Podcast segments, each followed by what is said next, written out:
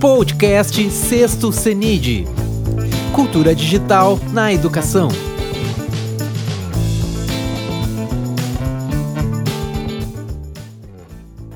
Olá, iniciaremos agora a mesa redonda intitulada Homo Ludens, um diálogo entre filosofia, design e psicologia sobre o papel do jogo na cultura e na educação.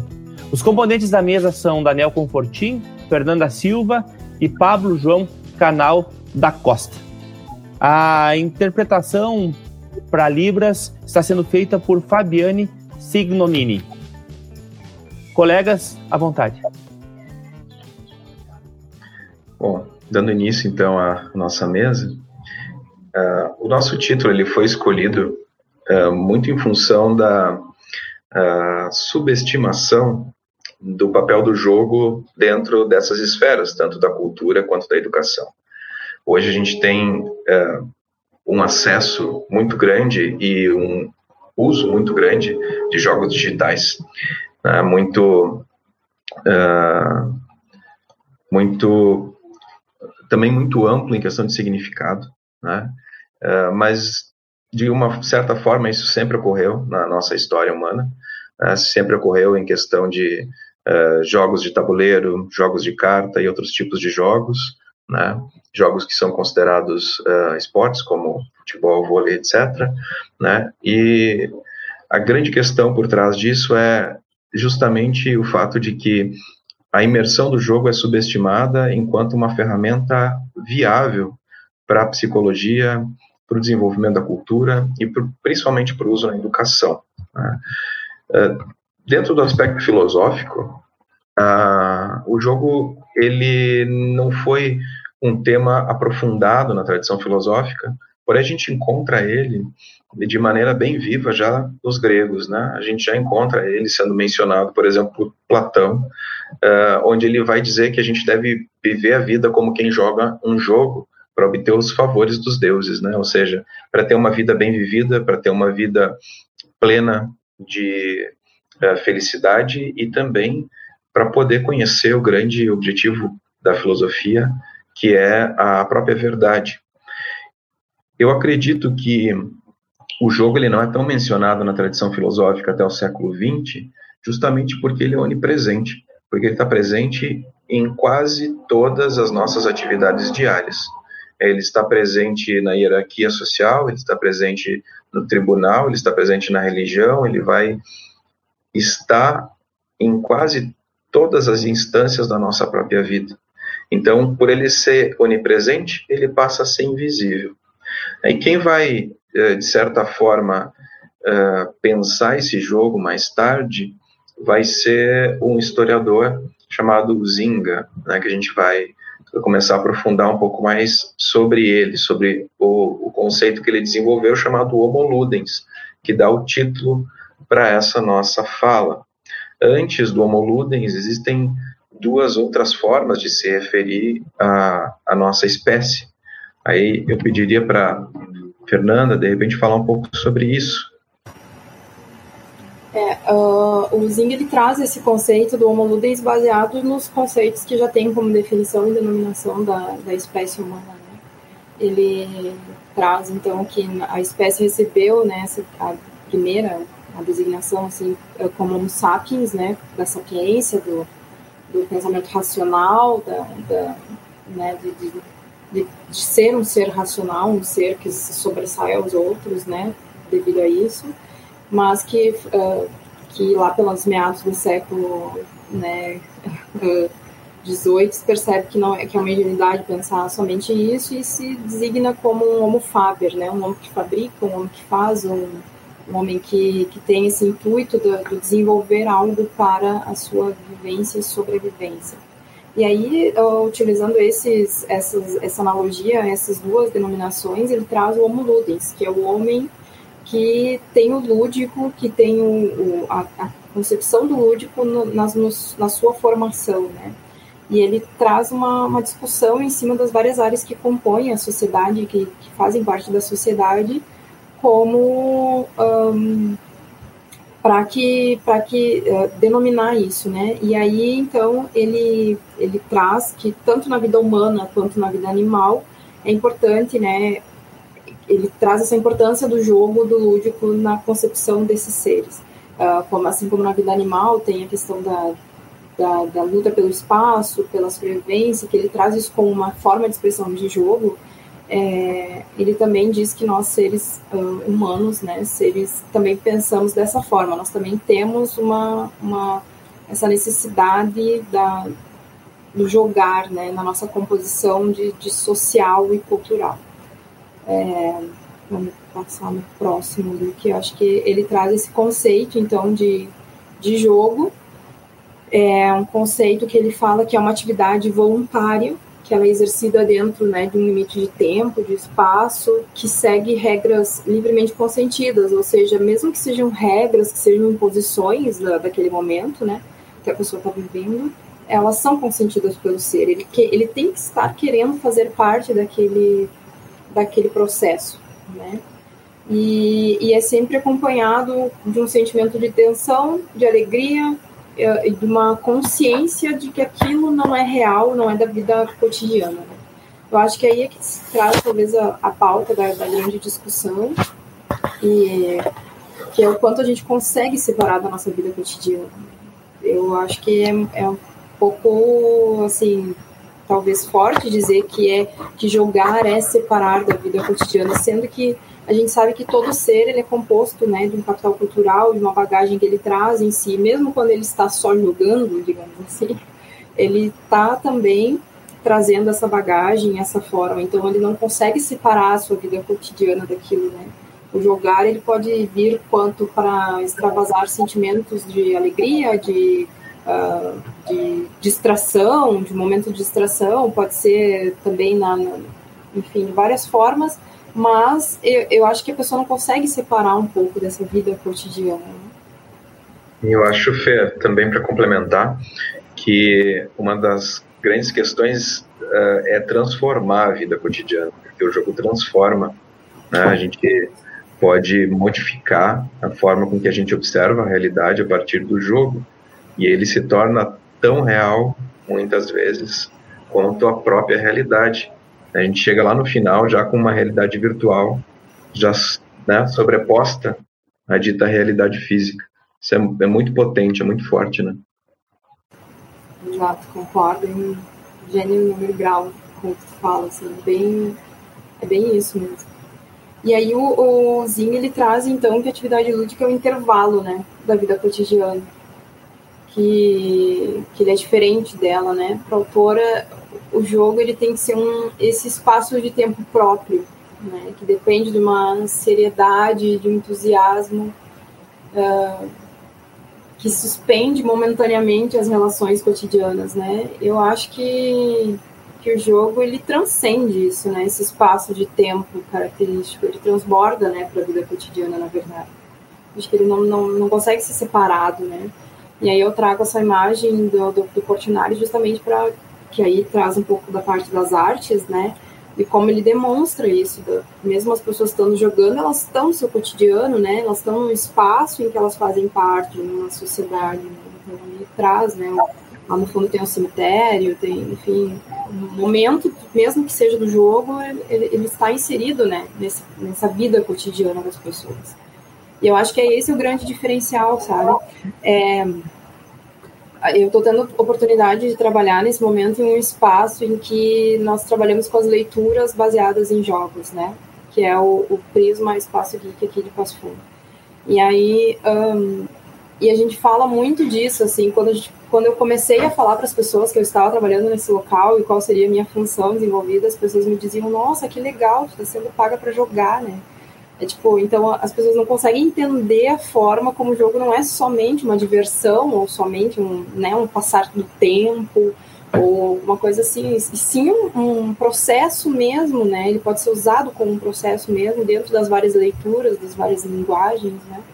Então, eu acho que é um pouco disso que ele que, que traz esse contraponto, contraponto que eu quis trazer nesse slide, assim, que é, é, é, não se dá para separar totalmente, né? E eu acho que é, é, no próximo slide do que eu trouxe a imagem que que quando eu falo da gamificação e desse processo que está sendo hoje muito discutido na sociedade, né, que é o jogo, que é a utilização dos jogos, né, dentro de espaços como a questão da, da educação, principalmente, é, eu trago essa fala do McGonigal, que ele é da questão da gamificação e da, da, criação de jogos. Ele fala que os jogos passam a fazer parte de diferentes cenários, servindo para a necessidade de diferentes civilizações, né? E aí essa imagem traz um pouco do que do que é a nossa vida, nossa vida real, né, de, de construção, assim, em que nós passamos por vários processos que pode ser comparado como se fosse um jogo, né, em que nós temos a fase inicial da nossa vida, que ela é um pouco mais fácil, em que nós aprendemos as necessidades básicas, é, como comer, falar, enfim, andar, e aí vamos evoluindo, passando para mais dificuldades, para mais processos.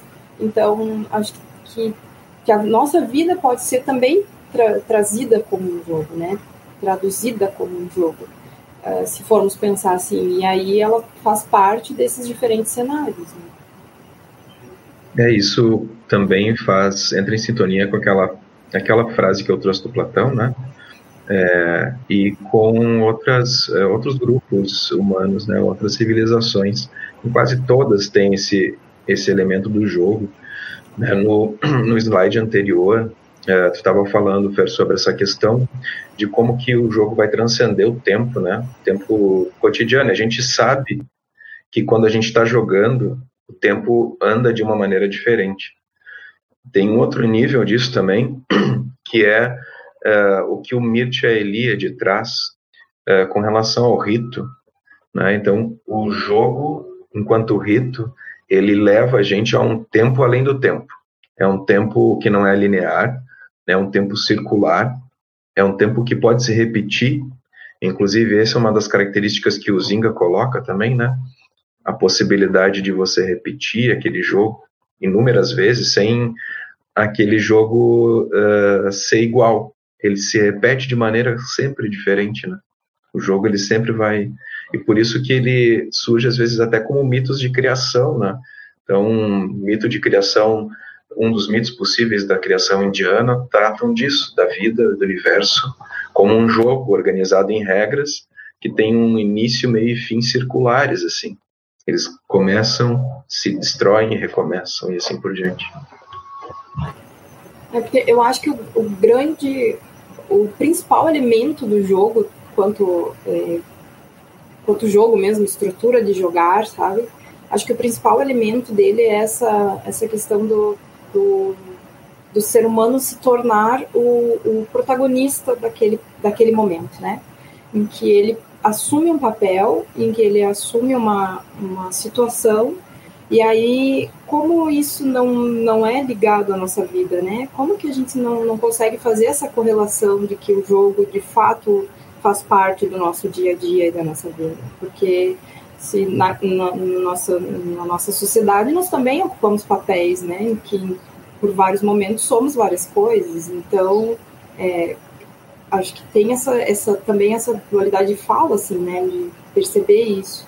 E aí o Zing ele faz uma análise bem, bem interessante assim sobre as esferas sociais, né? O que ele traz, digamos, eu acho que como pilares, né, para a composição social da humanidade, assim que seria a poesia, a música, a dança, que eu acho que entra bem nessa parte das artes, né?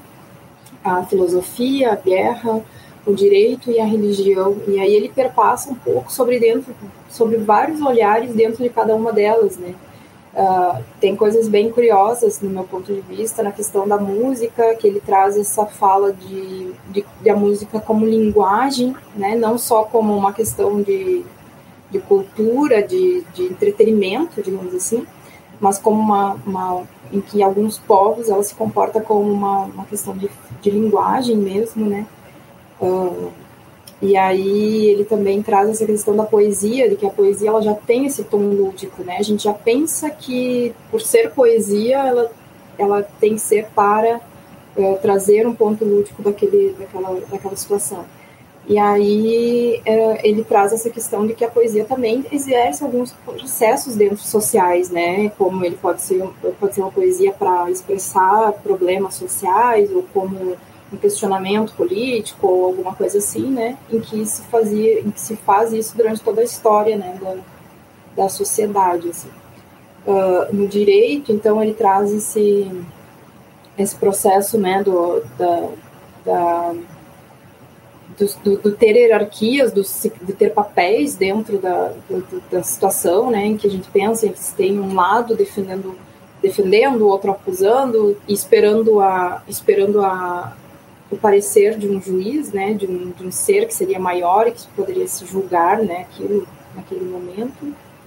A questão da religião também, né, ele traz que o poder, né, que, que a religião exerce usando a forma lúdica na sociedade, né, é, em que a gente tem aí vários momentos e que é, dentro da, da, da religião se traz, como por exemplo em que a religião se torna detentora de informações e pode ter um processo de, de,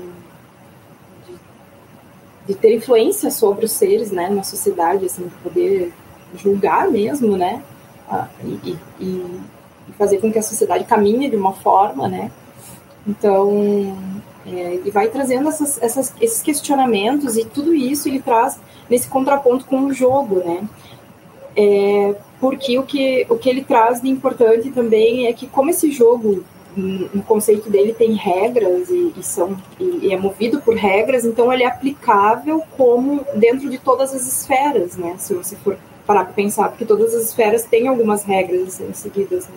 Então ele traz um pouco dessa reflexão também nesse, nesse sentido, né?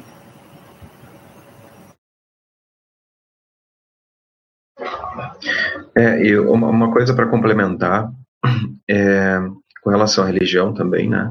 Então existe esse aspecto do rito também, é, em que a gente tem o jogo como uma linguagem um pouco mais básica do que a linguagem verbal e que consegue acessar certos arquétipos, certas uh, formações psicológicas mais profundas, inconscientes, que a linguagem falada muitas vezes não consegue. Né? O jogo do rito ele é muito parecido com o jogo do sonho, né?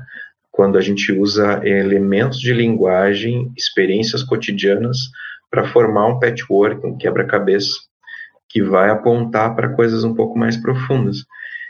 Isso tem uma ligação direta com a característica da linguagem. Né? Para o Wittgenstein, que é o responsável pela virada linguística, a linguagem ela constitui o próprio funcionamento do nosso eu, e, por constituir esse funcionamento, ela determina as regras pelas quais a mente funciona, as regras pelas quais a gente percebe o mundo.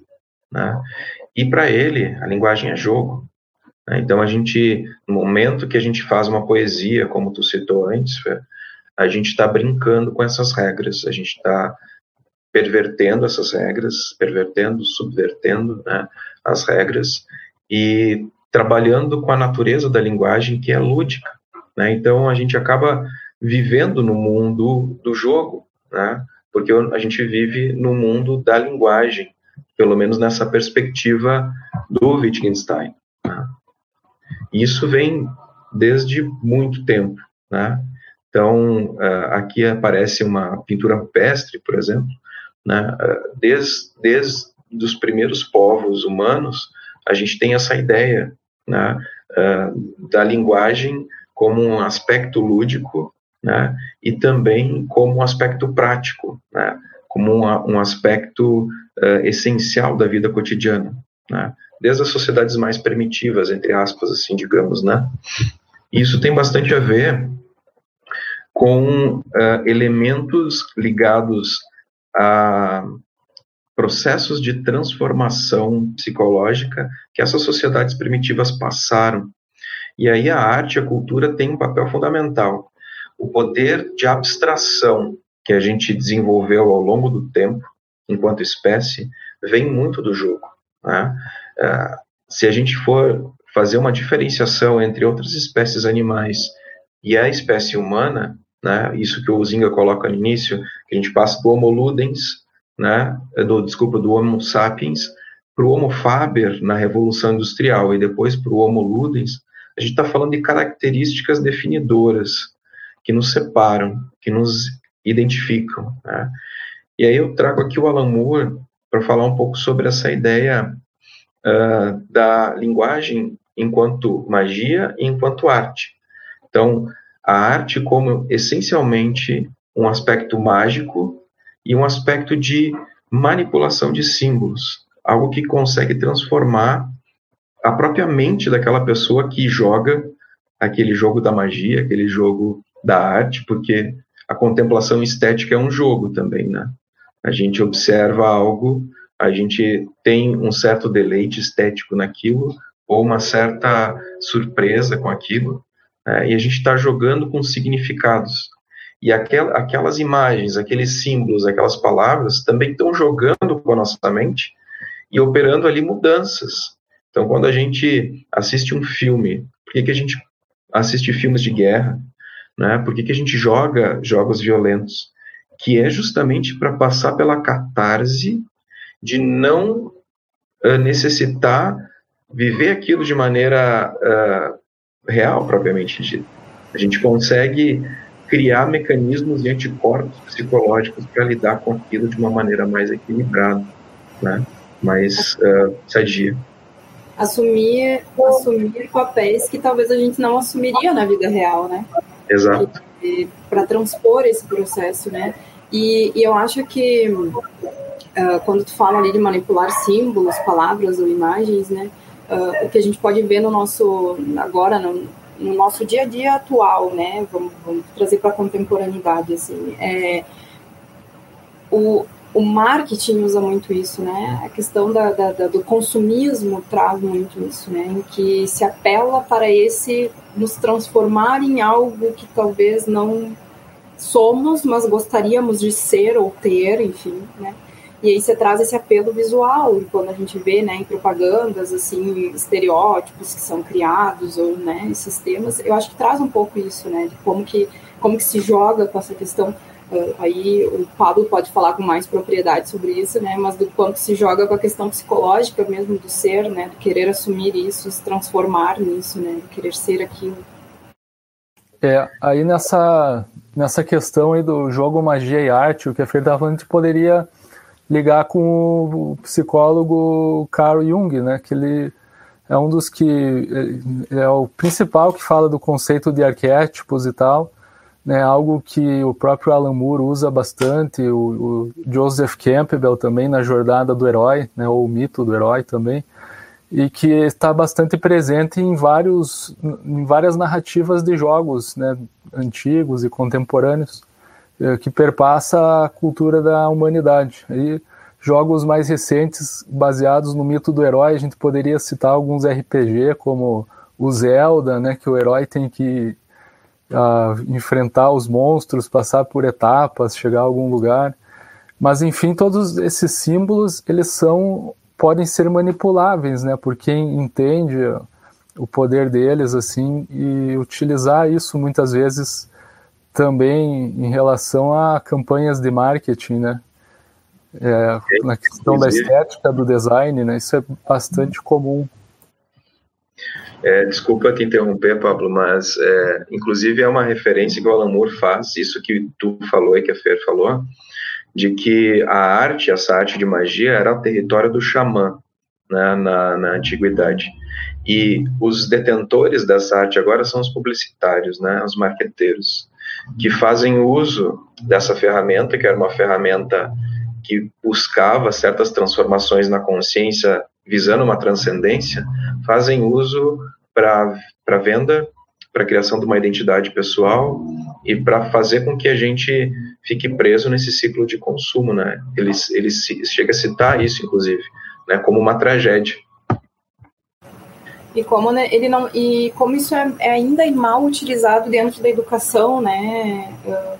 Acho que a gente ainda não explora o poder do lúdico, né? O poder da imagem e da, de, de fato desse de como é, entender que essa essa geração, enfim, esses novos estudantes que estão em sala de aula, eles lidam muito com isso, né? O nosso mundo hoje ele é muito visual, né? Ele é, ele é muito imediato, então talvez também ter esse entendimento dentro da área da educação, né? De como, como às vezes é muito mais fácil você prender a atenção e você trazer para próximo, né? Esses estudantes uh, ter, usando essa questão do, do, da arte e do, do, visual, né, do saber lidar com ela, né, como prende muito mais atenção, né, do que você ficar somente no, no falar, enfim, no dialogar, né.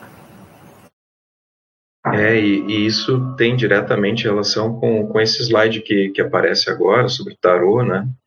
É, como que a gente consegue encapsular significados extremamente complexos nos jogos e, no geral, nas imagens desses jogos, né?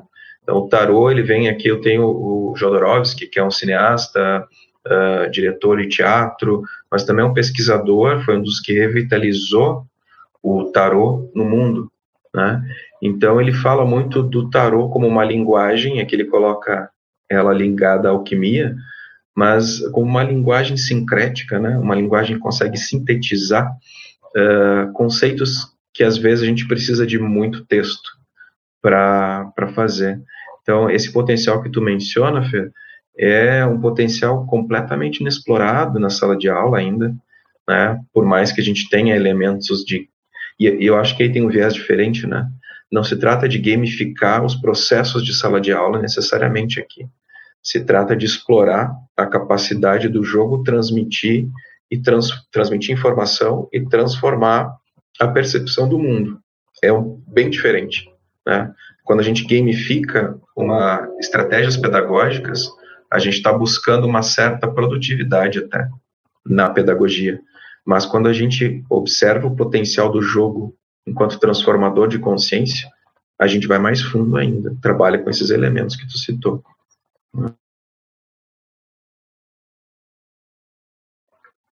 Se queres dar sequência ou aqui.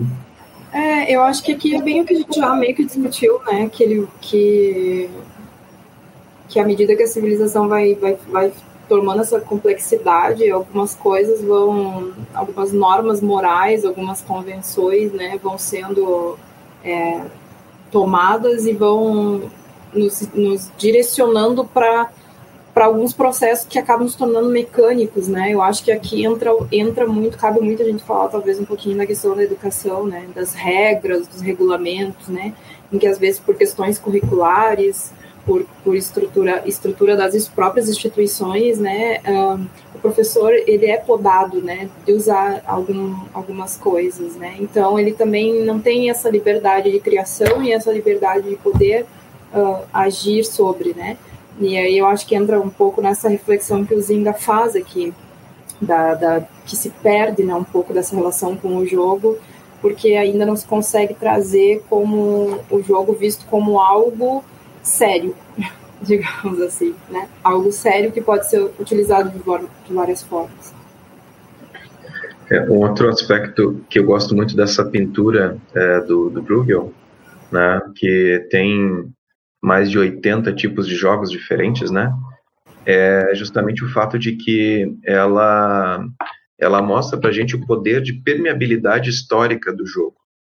Né? É, esses jogos de criança, eles não foram é, ensinados na escola, eles não passaram por instituições, eles vão passando de maneira orgânica através das gerações. Então, muitos desses jogos que aparecem na imagem, a gente aprende sem precisar aprender na escola. A gente aprende porque eles estão quase que onipresentes no ambiente infantil desde a Idade Média ou antes da Idade Média. Então tem um poder aí do jogo dele transcender o tempo e o espaço que nenhuma outra forma né, de expressão cultural, digamos assim, tem. Né? Só o jogo tem. Ele não precisa de instituições para seguir. Né? Talvez aí seja um caminho até para o processo que a gente discute tanto de de desescolarização do ensino, né, de transcender as barreiras da sala de aula, de transcender a formalidade da sala de aula também, né? Pode passar por isso.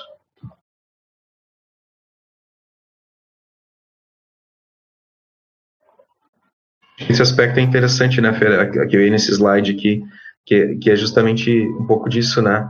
De que ele passa desapercebido muitas vezes, né? O jogo passa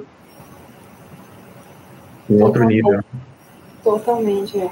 Ele, ele vai sendo. É, ele vai submergindo em camadas né, do cotidiano, assim, que a gente vai colocando, talvez, uh, ele como como último ponto, assim, né? De, porque a gente tem, quantos depois da quanto sociedade a gente foi entendendo que nós precisamos estar no processo produtivo, né? E eu acho que isso é nesse momento em que a gente está passando agora, eu acho que todo mundo está talvez passando por isso de ter esse entendimento de o quanto a gente acha que tem que estar produzindo por estar em casa, né? Por uh, e o quanto isso é importante, né? E aí um, o que se percebe é essa separação, né? Do jogar, do estar num jogo e estar produzindo ou não, né? Uh, porque você entende que você está produzindo lá no jogo alguma coisa, mas você não entende que isso é uma produção real da sua vida, digamos assim, né? De um momento.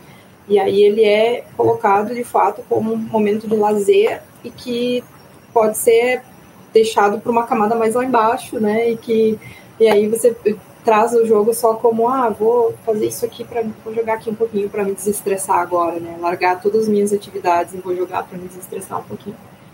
E, e aí, enfim, tem que. Eu acho que é um pouco dessa, dessa relação que se tem que repensar, talvez, sobre o jogo, né? Não trazer ele como um vilão, ou, ou vilão de que nos tira do, do processo de produção e de criação de alguma coisa, mas como um complemento, talvez, né? Que você precisa daquele momento de de, de, você ser protagonista de algo, de, de, de entrar em uma situação para ter um entendimento talvez de uma outra outra coisa que está acontecendo ali naquele momento na sua vida. Né? Então, também pode ser isso. É, e nessa parte, então, eu queria entrar um pouquinho na questão da psicologia uh, em relação aos jogos, aos games, é, já que existe bastante estudos já uh, recentes uh, que apontam o papel dos jogos para o desenvolvimento cognitivo e também em especial assim na questão da ludicidade, né, entrando aí é, em relação ao Homo ludens. E eu gostaria de entrar em alguns autores de base, principalmente, para a gente uh, conhecer um pouquinho assim das teorias que originam todos os processos relacionados à gamificação na área da educação. Né?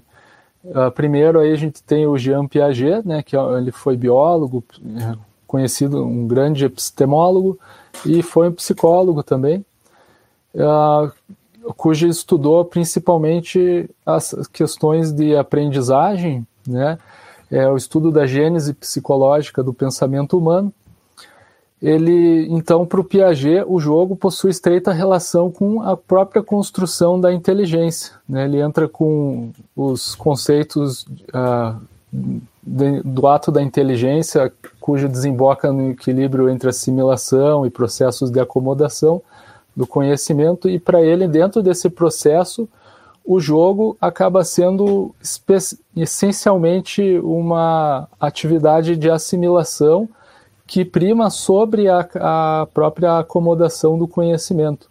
Né?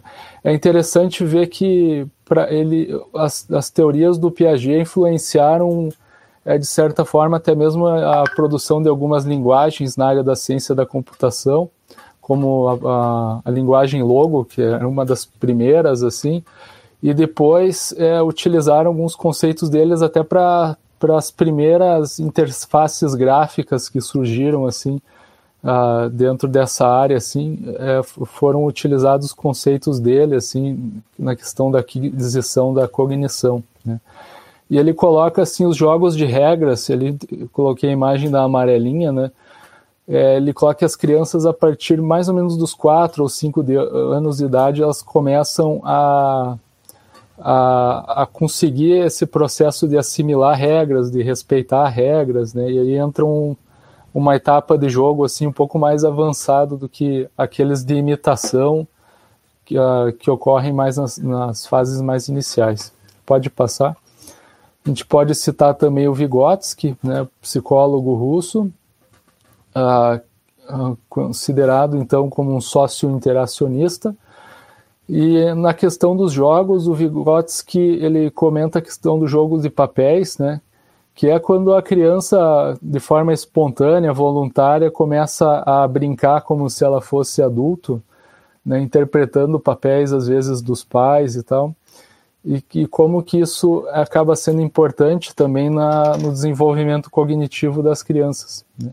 Um dos conceitos principais do Vygotsky é a ZDP, ou Zona de Desenvolvimento Proximal, né, onde trata-se da, da questão do, de como, da relação que se tem entre a aprendizagem é, inter, é, no processo de interação entre uma criança, por exemplo, e um adulto. Né? Então, a, a, na, na, própria relação entre eles, ali nessa zona de desenvolvimento, pode dizer que está a, a, capacidade latente de aprendizado e conforme a interação ela desenvolve, né? com alguém que tem um, um conhecimento um pouco mais avançado, no caso adulto ou outra criança. E o jogo ele exerce um papel bastante importante nessa, nessa ZDP, onde a brincadeira pode ter um papel fundamental no desenvolvimento da criança, né, através de jogos lúdicos e tal. E, um, e existe bastante pesquisas assim que ligam as teorias do Vygotsky com os jogos estilo RPG, role playing games, né, porque são jogos que envolvem uh, bastante interação é, bastante aprendizado, bastante trocas cognitivas, é, e então é, bastante estudos assim conseguem se basear no Vygotsky para sustentar assim, o uso desses tipos de jogos na área da educação. Né? Por exemplo, um jogo de RPG de mesa mesmo, físico, aonde o professor guia os alunos uh, em um período, numa narrativa que envolva um período histórico, uma época de guerra, Idade Média, não sei. Uh, pode ser bastante interessante para fazer uma aprendizagem ativa, né? E ele fala de jogos em, que envolvem atividades reprodutoras e criadoras. Reprodutoras, aquelas em relação à imitação de alguma coisa, e as criadoras, aquelas que proporcionam a imaginação. Seguindo aí, a gente poderia citar bem brevemente o, o Jerome Brunner também, que é o, um dos uh, psicólogos responsáveis pela revolução cognitiva, uh, onde para ele as brincadeiras interativas contribuem tanto para o desenvolvimento cognitivo como também para o aprendizado. Né? A teoria dele é a, da aprendizagem por descoberta, e de forma lúdica pode-se utilizar os jogos com nessa questão assim de solucionar problemas e, e descobrir, né? Então é bastante focado na aprendizagem que o próprio aluno faz uh, com o uso dos recursos. Seguindo também, uh, a gente pode citar o Skinner. Por que o Skinner? Porque muitos, uh, muitos dos jogos que se tem hoje na área da educação e teorias de gamificação elas são fortemente baseadas em conceitos da análise do comportamento.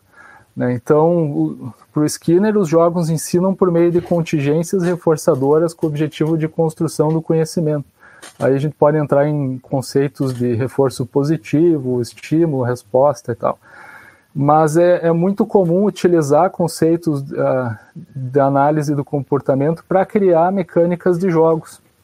Ali a gente tem uma imagem de, uma máquina que o Skinner uh, desenvolveu, né, que seria a máquina de ensinar, que esse, esse nome pegou um pouco mal, porque naquela época acreditava-se que iria se substituir os professores, né, mas a ideia dele era bastante diferente disso, era que o professor era que funcionasse como uma ferramenta de auxiliar o professor a dar conta das demandas da sala de aula, né? E de trazer um processo de aprendizagem mais ativa para cada estudante. Então eram eh, passavam perguntas onde e problemas onde os alunos tinham que resolver de forma bastante gradual em níveis e, ele recebia uma forma de reforçamento positivo ou uma pequena recompensa, digamos assim, a cada vez que ele acertava. Né? Pode passar. Uh, hoje a gente vê alguns recursos gamificados que utilizam essas estratégias, tem o Kahoot, por exemplo, aonde uh, aparecem perguntas e pode e tem que acertar a resposta. Isso tem pontuações e tal. É. Mas é interessante que para o Skinner ele, ele, é, naquela época ele acreditava que o ideal seria que o, o, aluno deveria compor a resposta ao invés de escolher simplesmente uma alternativa pronta, né? Só que naquela época os recursos tecnológicos seriam, não eram viáveis para isso ainda. Né? Hoje, talvez, com o desenvolvimento da inteligência artificial e tal, seja possível, né? abre mais possibilidades para chegar àquilo que o Skinner queria, né? da resposta onde o aluno compõe a resposta ao invés de escolher algo pronto. Uh, Pablo, uh, deixa só eu fazer um, um comentário sobre isso, assim, que, que eu acho que o grande, eu acho que a, o grande, não é, não quero usar a palavra problema, mas o grande enfrentamento que a gente tem, acho que na questão da, da educação, principalmente, é, é esse sistema de gerar produto, né? que traz, que o, que o Skinner deixa bem, né, que ele traz bem forte, assim, de, de ter um, o produto final, enfim, né, pelo comportamento, né, e, e, o quanto que o, o, processo em si não é o produto, né, eu, acho que é uma reflexão que tem que se fazer, né, porque às vezes você está esperando alguma coisa para baseado, digamos, no jogo em si, mas talvez o, o, o produto é o processo, né? É, e, é, e, a gente ainda não tem essa, essa relação dentro da, da, da educação, assim, eu acho que em alguns pontos, né? É, que poderiam ser utilizado melhor, tanto a gamificação, que eu acho que ainda é feita de forma talvez muito superficial dentro da área da educação, né? Que se bota só é, regras e pontuação e ranking, e, né? E, enfim, e, e, o processo de gamificar é muito maior do que isso, né? Ele é, ele é o processo, né? É o trazer o, os interlocutores desse processo para que eles queiram estar participando, né? Criar motivação, engajamento e tudo mais. Então, acho que vai bem é, nesse ponto, assim, é, a, a, a, gente ter, começar a ter esse entendimento do que é produto final, sabe? Uh, e quanto isso é importante naquilo que nós estamos querendo atingir e fazer quanto professores e, e, e também quanto seres, né? Porque mesmo que às vezes a gente tenha um planejamento, uh, ninguém esperava estar passando por uma pandemia hoje em que a gente tem que estar né, totalmente isolado, enfim. E, e o que eu mais vejo na fala dos professores que eu converso hoje são: tive que me reinventar, tive que aprender formas de fazer diferente o que eu estava fazendo, né? Então, usar as tecnologias é uma, é uma situação em que muitos não estavam habituados, tiveram que aprender a gravar videoaula, fazer, compartilhar, enfim.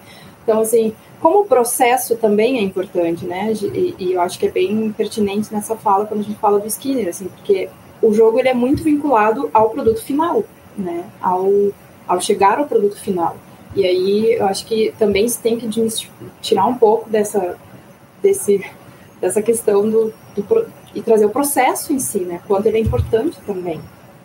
Sim, bem, bem colocado, Fer. É, inclusive, a questão de conhecer isso é para é entender né, realmente sobre o processo de aplicação também, né?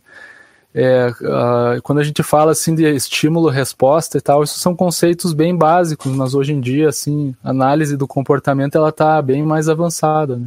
Aqui a gente traz por, alguns estudos recentes, por exemplo, uh, do Luz, em 2012, ele fala que jogos massificados, por exemplo, a gente até poderia colocar o Kahoot no meio ali, ele pode não obter tamanha curva ideal de eficácia, pois nada pode ser definido como um reforçador a priori. Ou seja, quando tu considera que todas as, as crianças elas vão ser suscetíveis aos mesmos estímulos da mesma forma, né? É, Cria-se uma cultura massificada e que ela não é eficaz. Então ele coloca assim que é preciso conhecer os alunos e a realidade, saber o que se quer que o organismo faça ao final de uma intervenção é um passo, caminhar em direção ao objetivo é outro. Né? Então tem que se separar isso do, do que, que é o objetivo e o que, que é o processo. Né? Mas pode seguir.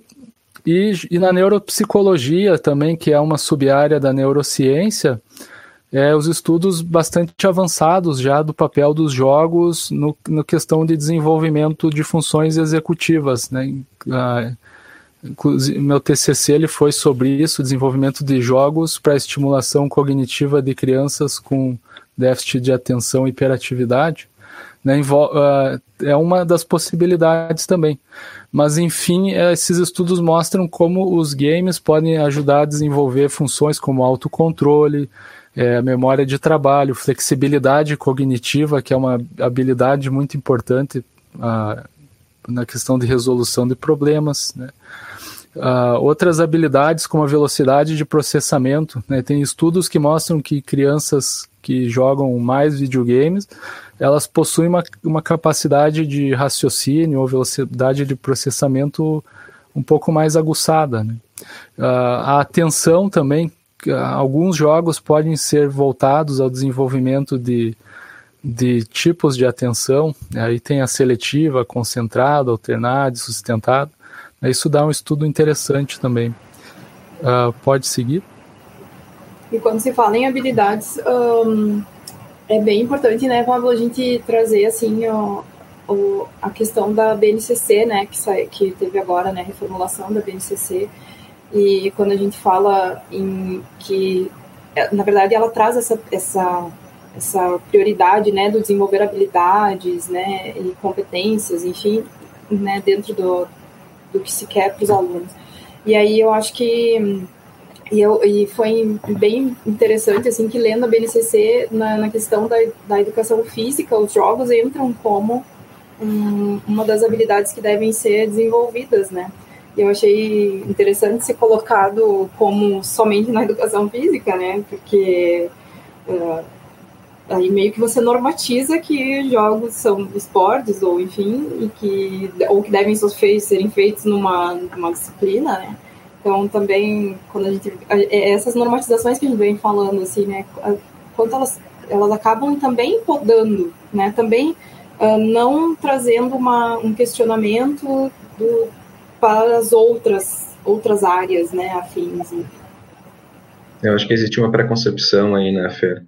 É, aquele preconceito inicial, né? E até aí entra um pouco dentro dessa questão agora desse slide, né? Da, da sina dos videogames, né, do estigma dos videogames como algo uh, negativo, algo que, como tu falou antes, toma tempo, né, e completamente ao contrário do que o Pablo mostrou até agora, é, da possibilidade dos, dos games desenvolverem habilidades, e às vezes habilidades bem pontuais, assim, né, bem, e de uma forma bastante eficiente, né, então, se a gente observa, por exemplo, como que a mídia trata, muitas vezes, uh, acontecimentos trágicos, né, como massacres escolares, que a gente vê muitas vezes, uh, a, sendo atribuída a, o comportamento de determinado adolescente ou determinada pessoa a um uso de determinados jogos, ou um uso excessivo, ou um jogo excessivo de jogos violentos, né. Uh, existem teorias que contrapõem isso, né? O Pablo já falou bastante sobre algumas dessas teorias, uma que eu acho extremamente interessante é um é, vem lá do início dos anos 2000 já, né, que, que é do Gerard Jones. O Gerard Jones, ele é ele é escritor, é jornalista e etc, mas ele fez um trabalho de pesquisa com psicólogos e e com professores, com pedagogos, né, sobre essa questão do jogo como uh, incentivador de violência, né? E aí ele vai quebrar um pouco esse mito inicial do jogo como algo que gera violência e vai inverter esse papel, tentando mostrar que na verdade o jogo ele serve como catalisador dessas dessas uh, ânsias, dessas né, uh, questões já inter, internas de qualquer ser humano num processo de desenvolvimento na adolescência, principalmente, e na infância, que você precisa dar vazão para uh, né, pulsões violentas e, em vez de você fazer isso efetivamente, de você entrar em conflito violento com outras pessoas, com sociedade, com ambiente, você transfere isso para o jogo e você aprende a lidar com esses impulsos de maneira muito mais saudável, né? muito mais tranquila, tá? Uh, acho que caiu, Pablo. Voltou, Pablo? Tá escutando agora? Voltou, beleza. Caiu então, conexão. Tá. Então esse livro ele, ele é bastante interessante nesse sentido, né? Brincando de matar monstros, porque as crianças precisam de fantasia, o Pablo citou RPG, né? De videogames e violência de faz de conta, como algo para o próprio desenvolvimento da, da psique infantil.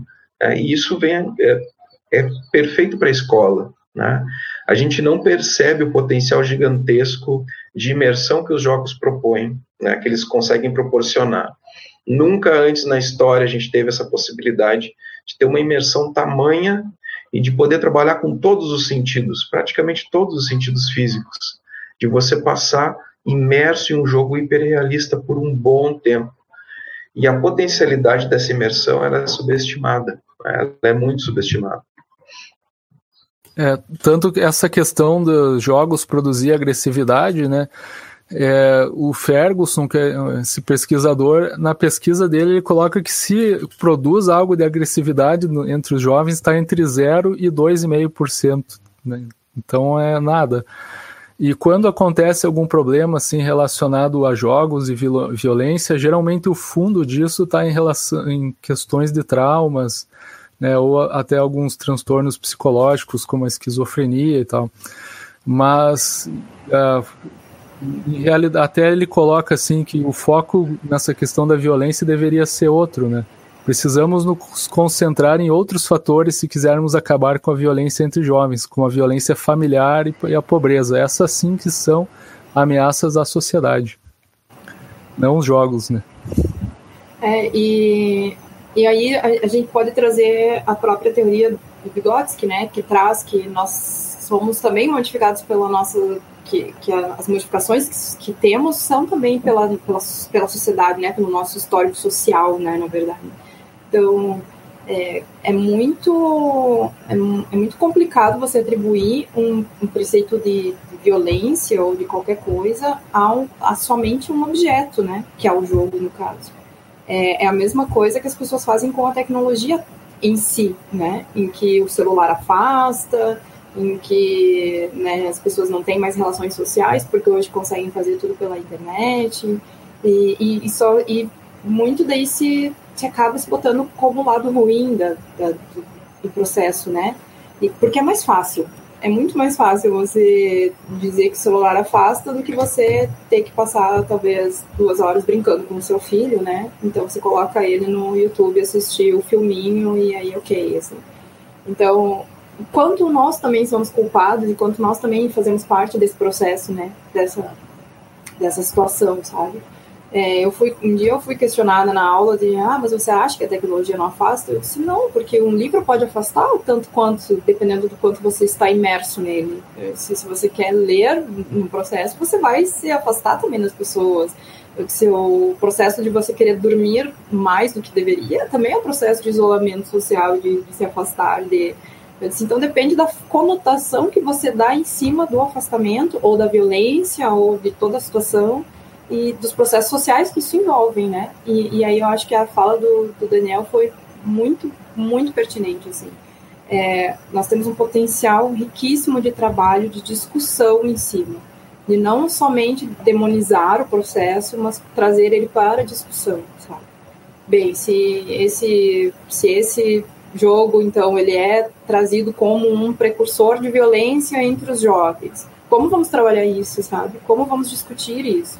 E não só dizer não joguem esse jogo, porque a gente sabe até que as negações são as, a, a, o que traz mais, né? Se eu não posso, então eu quero, né? Então. É... Potencializador, né? Exato. Potencializador disso. Mais, né? Então, eu acho que também é, é isso que tem que, que, que trazer um pouco da, na discussão, assim, com, com quem vai utilizar os jogos, né? Nesse slide aí aparece um print, né, de uma de um post ali de, uma pessoa que colocou que ela perdeu a mãe uh, pelo coronavírus e não pôde fazer o funeral, né? Uma questão muito trágica, assim. Mas aí os amigos dela nesse jogo online fizeram junto com ela ali um, um funeral virtual, sim, né? E aí a gente pode entrar nessa questão da socialização, né? Da, do, do, da potência que tem o simbólico, né, mesmo sendo uma coisa às vezes à distância, assim, uh, o quanto isso pode influenciar o indivíduo também, né, como pode ser a questão de afetar também, né, uh, no, ali, esse, nesse caso num sentido positivo, né, E aí a gente entra nessa questão aí também que é outro mito, se os jogos eles é, tornam a pessoa alienada do convívio social, né?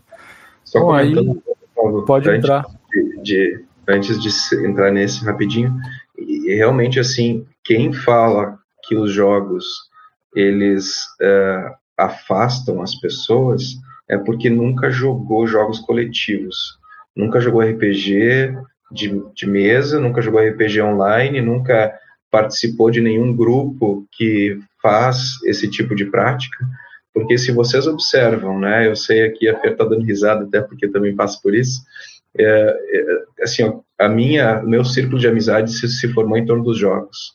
Se a gente observa as crianças que a gente trabalha no ensino fundamental, o círculo de amizades, de grande parte delas, se formam em torno dos jogos, ou da dança, ou de algum outro tipo de jogo esportivo, né? Então, isso é uma grande falácia, né? é uma coisa absurdamente real.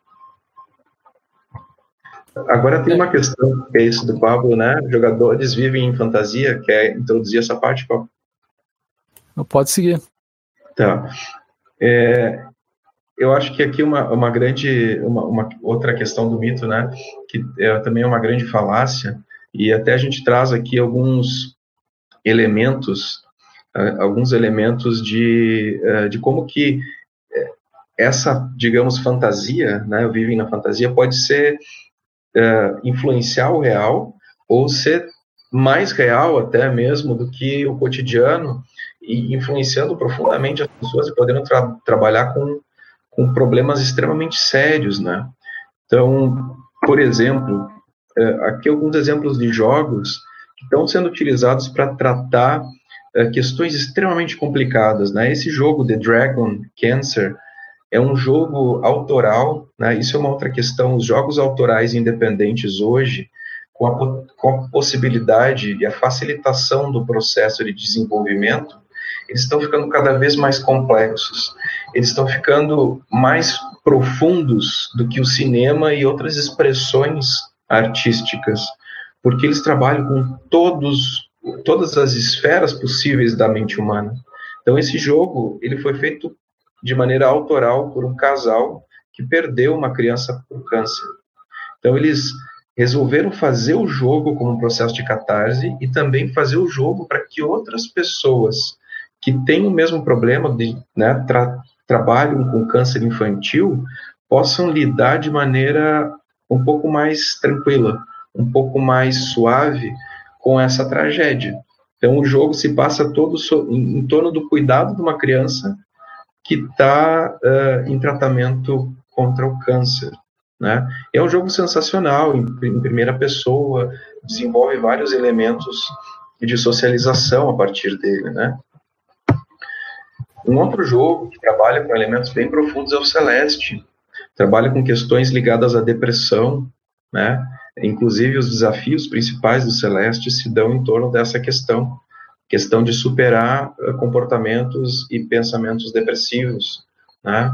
Que acabam imobilizando muitas vezes, principalmente nas fases que a gente cita, essas fases do ensino fundamental e médio, né?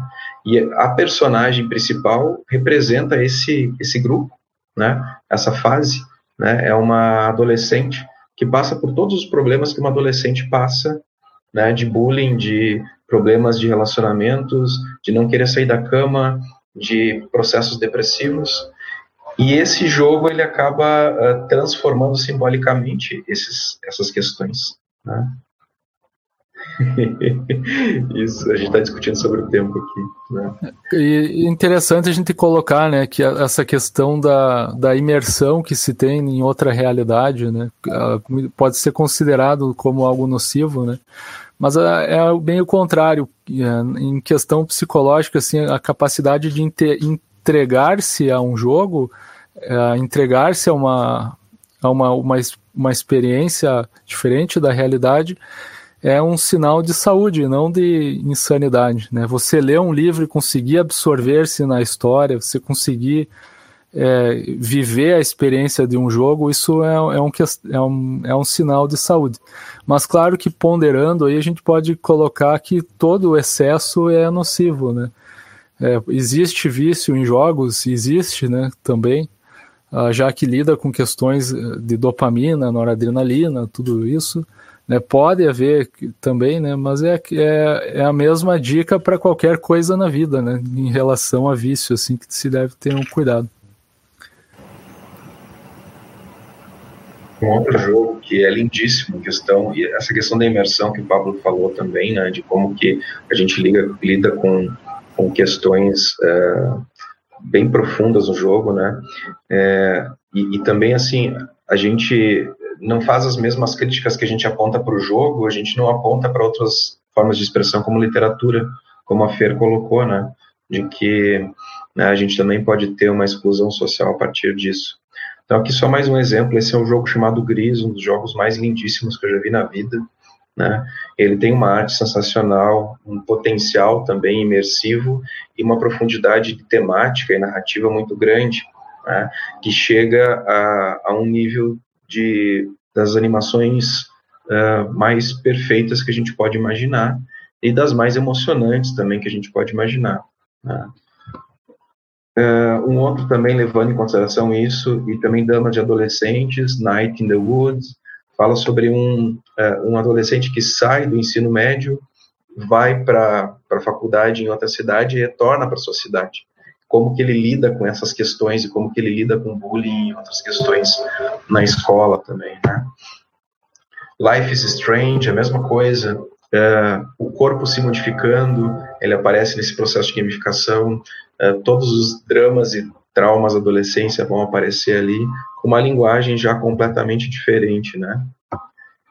E um último jogo, né, para terminar esses exemplos, que é o Senua Sacrifice, que fala sobre esquizofrenia. É um jogo que teve consultoria de vários profissionais da área de psicologia uh, para é, emular de uma maneira bem, bem consistente assim os dramas de uma pessoa que sofre de esquizofrenia. Então, não só para a gente aprender sobre questões, mas também sobre essas questões, mas também para desenvolver empatia com relação a pessoas que sofrem com, com uh, distúrbios psicológicos, né? Então aqui esquizofrenia é, é retratada de uma maneira que é impossível no cinema e na literatura, né? e pode servir como uma base educativa extremamente válida. Não sei se vamos finalizamos aqui, vamos fazer considerações. É, eu acho que pelo nosso tempo, né, uh, nós todos aqui, o Paulo, o Dan e eu somos uns, somos aficionados por jogos, então se deixar aí a gente vai ficar cinco horas aqui falando sobre, sobre isso, né? Uh, mas a gente já foi avisado do nosso tempo, então acho que a gente pode passar para as considerações. Eu gostaria de fazer primeiro um agradecimento ao professor Adriano, ao CENID, pela oportunidade de falar sobre esse assunto, que acho que é, super importante e é uma possibilidade de é, para um público tão diverso, né, do país todo e trazer essas explanações que que devem ser feitas e devem ser consideradas pela possibilidade que é apresentado hoje, que se tem comprovação né, acadêmica já de que é, funciona e, e, o jogo é sim uma possibilidade de interação dentro das escolas, dentro da, da sociedade em si, para trabalhar assuntos muito importantes, muito pertinentes, né? E eu acho que o CENID, da forma que está sendo feita, ela, ela traz uh, essas possibilidades, né? A gente acabou se vendo no meio de uma pandemia e fazendo um evento todo online que fala sobre cultura digital, né? O quanto da importância, eu me sinto muito grata de estar fazendo parte disso.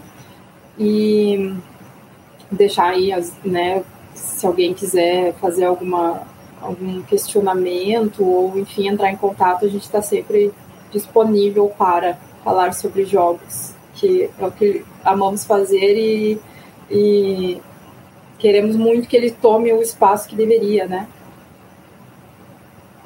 E até é, também para finalizar, é, agradecer a vocês, Fer, Pablo, pela parceria e pela, pelo diálogo.